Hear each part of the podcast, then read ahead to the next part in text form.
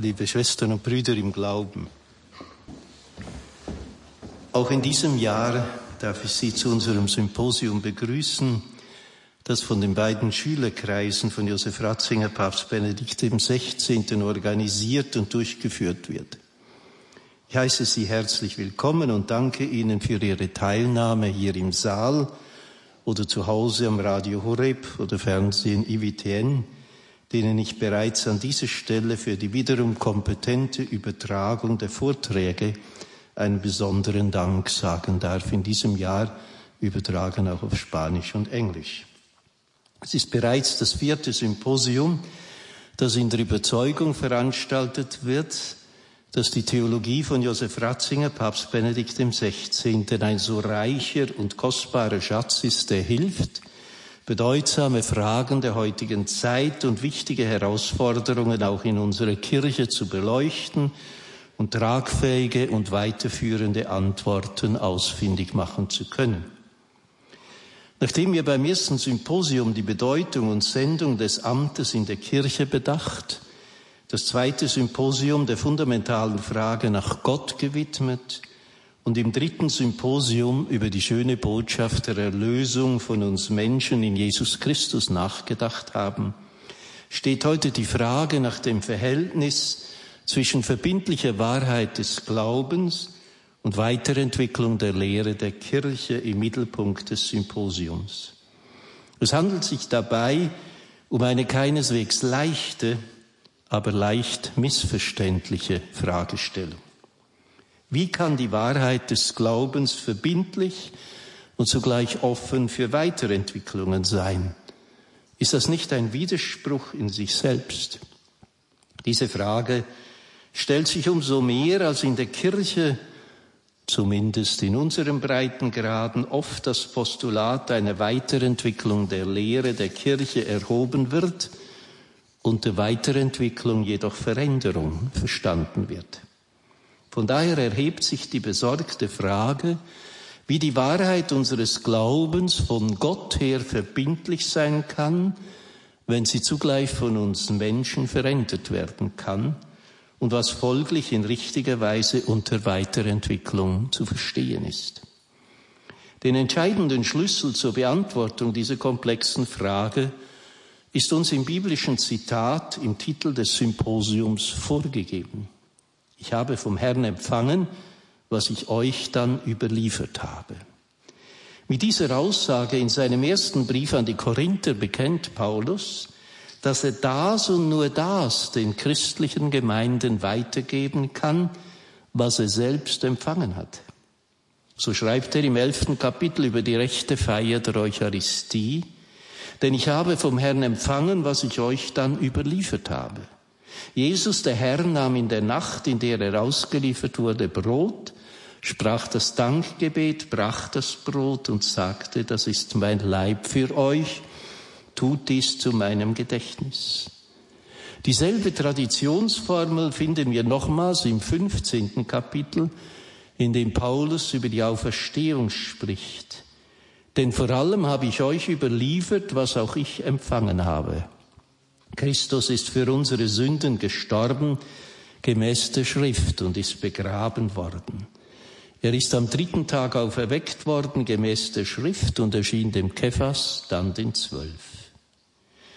Den Gehalt der beiden Textabschnitte, die im ersten Korintherbrief eingeflochten sind, hat Paulus in Jerusalem kennengelernt und er dürfte bis in die 30er Jahre also kurz nach dem Tod Jesu zurückreichen. Die beiden Texte enthalten grundlegende Elemente der christlichen Überlieferung, die sich auf die Auferstehung Jesu und die Feier der Eucharistie beziehen.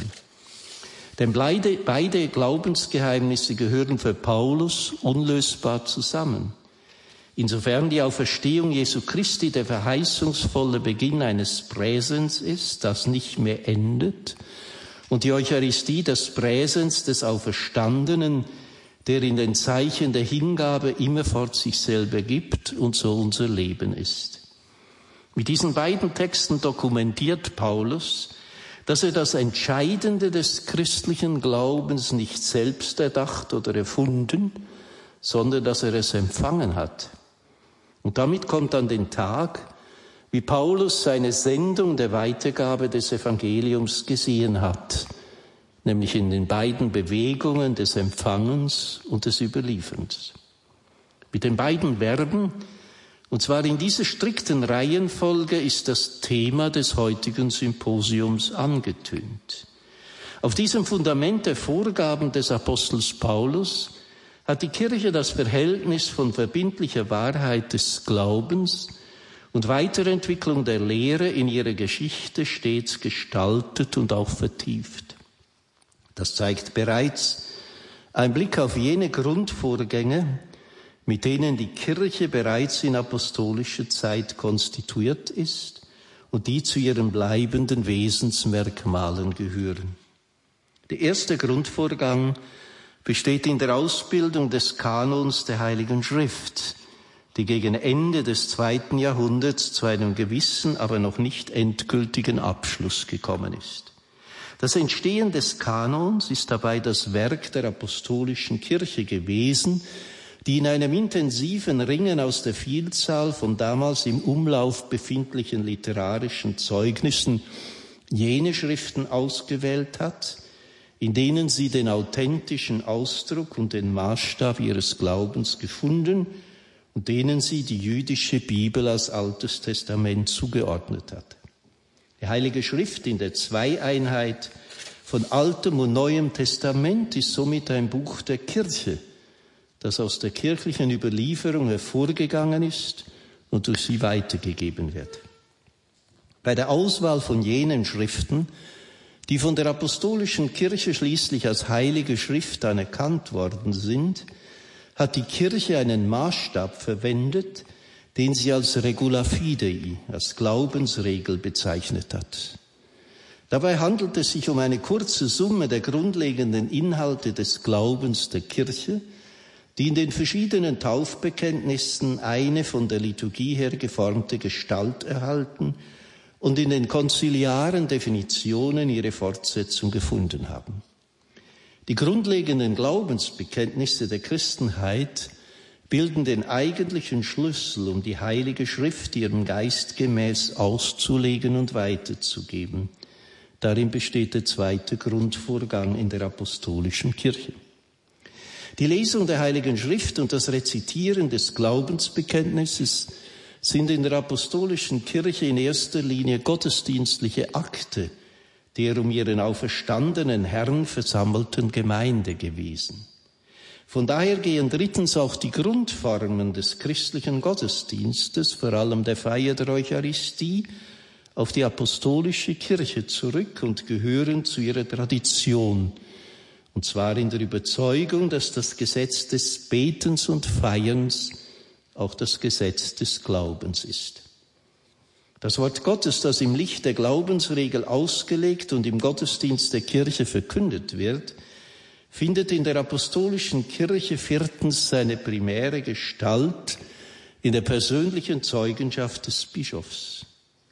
Von daher hat sich in der frühen Kirche die Überzeugung von der apostolischen Sukzession im Bischofsamt herausgebildet, das im Dienst der treuen Weitergabe der Offenbarung Gottes und der apostolischen Tradition steht. Mit dem katholischen Kirchenhistoriker Ernst Dassmann muss man die Herausbildung, theologische Begründung und institutionelle Stärkung des Bischofsamtes als eines der wichtigsten Ergebnisse der nachapostolischen Entwicklung einschätzen. Kanon der Heiligen Schrift, Glaubensregel, Grundform des eucharistischen Gottesdienstes und apostolische Sukzession im Bischofsamt sind die vier Grundgegebenheiten in der apostolischen Kirche, die man nicht voneinander isolieren darf, sondern unlösbar zusammengehören. In diesen Grundvorgängen zeigt sich, wie das Zusammenspiel von Empfangen und Überliefern in harmonischer Weise geschieht. Auszugehen ist dabei von der Bewegung des Empfangens, die deshalb grundlegend ist, weil der Glaube der Kirche ein Geschenk Gottes ist, der sich in der Geschichte Israels und im Geschick Jesu Christi endgültig offenbart hat.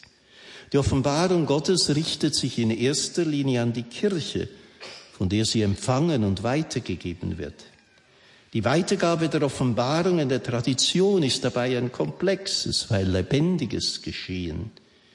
Unter der Tradition ist nicht einfach eine gleichsam mechanische Weitergabe des ererbten Glaubensgutes im Sinne einer Archivierung des Gewesenen zu verstehen. Sie ist vielmehr, mit Josef Ratzinger gesprochen, ein dynamischer Prozess, in dem das überkommene Glaubensgut zugleich neu ausgelegt und auf die jeweilige Situation der Kirche hin entfaltet wird. Eine legitime und notwendige Weiterentwicklung der Glaubenslehre hat von daher einen wesentlichen Grund darin, dass auf der einen Seite Gott in Jesus Christus alles offenbart hat, was er uns sagen wollte, und dass die Apostel die Offenbarung vollständig bezeugt haben. Dass aber auf der anderen Seite damit noch nicht garantiert ist, dass die vollständige Bezeugung in der Kirche auch vollständig empfangen und verstanden wird. Die Unterscheidung zwischen der abgeschlossenen Offenbarung Gottes und der Unabschließbarkeit des menschlichen Empfangens und Verstehens der Offenbarung führt die Kirche immer wieder vor die Aufgabe, die Lehre des Glaubens ursprungsgetreu und zeitgemäß zugleich zu tradieren und auszulegen. Das bedeutet gerade nicht, dass der Glaube in origineller Weise neu erfunden und ein neuer Glaube verkündet würde, sondern dass die Auslegung des Glaubens an seiner wahren Origo, der Offenbarung Gottes, orientiert und so ausgelegt wird, dass er in den jeweiligen geschichtlichen Situationen auch verstanden wird und verstanden werden kann. Die besondere Verantwortung des bischöflichen und päpstlichen Lehramtes besteht dabei in der Sorge um die Ursprungstreue des Glaubens. Denn Hierarchie heißt nicht heilige Herrschaft. Das wäre ein hölzernes Eisen, sondern heiliger Ursprung. Die Hauptverantwortung des Lehramtes liegt darin, den heiligen Ursprung des Christusereignisses zu schützen und zu tradieren, damit er auch in der heutigen Situation seinen befreienden Lauf nehmen kann. Die Hierarchie hat sich als Repräsentant, Garant und Hirte der Vorgegebenheiten und Unverfügbarkeiten des Evangeliums zu bewähren und dafür zu sorgen, dass eine immer wieder notwendige Weiterentwicklung der Glaubenslehre der Kirche so in die jeweilige Zeit hinein geschieht, dass sie zugleich ursprungstreu und zeitgemäß erfolgt. Damit stehen wir mitten in der Thematik des heutigen Symposiums, als dessen Hauptreferenten ich Herrn Bischof Dr. Rudolf Voderholzer, seit 2013 Bischof von Regensburg, herzlich begrüßen darf. Zuvor in den Jahren 2005 bis 2013 war Bischof Voderholzer Professor für Dogmatik und Dogmengeschichte an der Theologischen Fakultät Trier. Er ist auch als Direktor des Instituts Papst Benedikt XVI. in Regensburg und ein profunder Kenner der Theologie Josef Ratzinger, wie auch des mit ihm geistesverwandten Henri de Lubac und er hat zur Thematik unseres Symposiums viel gearbeitet, wie beispielsweise sein neueres Buch Offenbarung, Tradition und Schriftauslegung zeigt. Bischof Voderholzer wird uns darlegen, dass im Licht des Zweiten Vatikanischen Konzils die apostolische Überlieferung unter dem Beistand des Heiligen Geistes einen Fortschritt kennt. Nach der Pause werden auch in diesem Jahr wiederum drei kürzere Statements folgen, die einzelne Aspekte der Grundthematik näher beleuchten werden. Der zweite Teil und die anschließende Diskussion wird moderiert werden von Herrn Martin Lohmann, Journalist und Publizist und korrespondierendes Mitglied des neuen Schülerkreises. Ich danke Ihnen herzlich für Ihren Dienst, den Sie uns auch in diesem Jahr wiederum schenken. Die Frage des Verhältnisses von Verbindlichkeit und Lehrentwicklung zeigt sich auch im Recht der Kirche, bei dem dieses Verhältnis in kanonistische Normen übersetzt wird. In diesem Sinne hat Papst Johannes Paul II. bei der Promulgation des erneuerten Kirchenrechts im Jahre 1983 dessen Aufgabe darin gesehen, die Lehre des Zweiten Vatikanischen Konzils in die kanonistische Sprache zu übersetzen.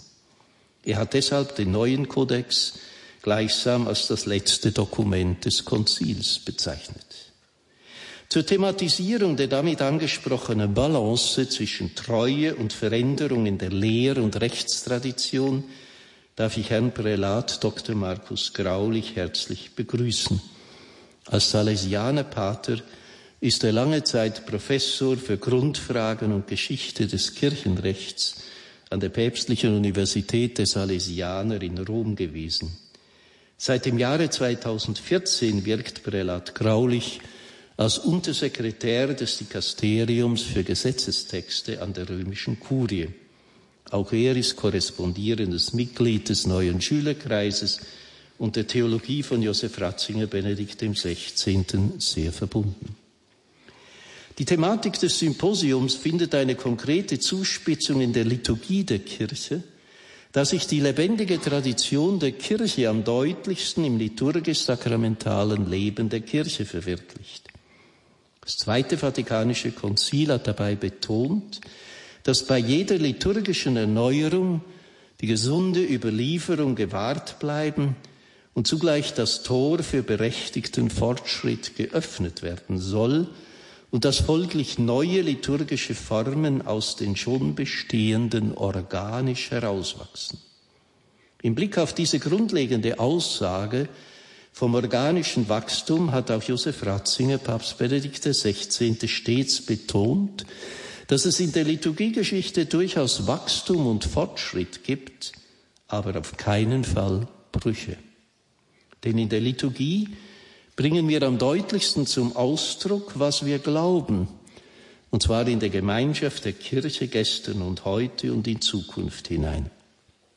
Diese Thematik widmet sich Herr Dr. Uwe Michael Lang, er ist Priester des Oratoriums von Philipp Neri in London und ein versierter Kenner der Geschichte und Theologie der Liturgie der Kirche und ebenfalls korrespondierendes Mitglied des neuen Schülerkreises. Seien auch Sie herzlich willkommen. Auch in diesem Jahr soll ein mehr persönlich gehaltener Vortrag über die Wurzeln des theologischen Denkens von Josef Ratzinger, Papst Benedikt XVI. nicht fehlen. Dazu begrüße ich herzlich Herrn Prälat Dr. Helmut Moll. Er kennt die Persönlichkeit und Theologie von Josef Ratzinger aus eigener Erfahrung als einer seiner Doktoranden und Mitarbeiter an der Kongregation für die Glaubenslehre und als Mitglied des Schülerkreises. Prälat Moll ist auch ehrenamtlicher Professor an der Gustav Sievert Akademie und verantwortlich für die Herausgabe des deutschen Martyrologiums des 20. Jahrhunderts.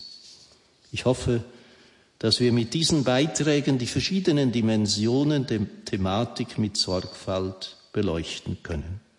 Ich wünsche uns allen ein bereichertes Symposium und darf Ihnen zunächst die herzlichen Grüße von Papst Benedikt überbringen. Ich konnte ihn am vergangenen Montag wieder einmal besuchen, ihn informieren über dieses Symposium, über das er sich sehr freut, wie über die beiden Schülerkreise und er wünscht gutes Gelingen. So darf ich nun das Wort Herrn Bischof Rudolf Voderholzer für seinen Hauptvortrag geben. Wir freuen uns über Ihr Dasein und Ihre Ausführungen.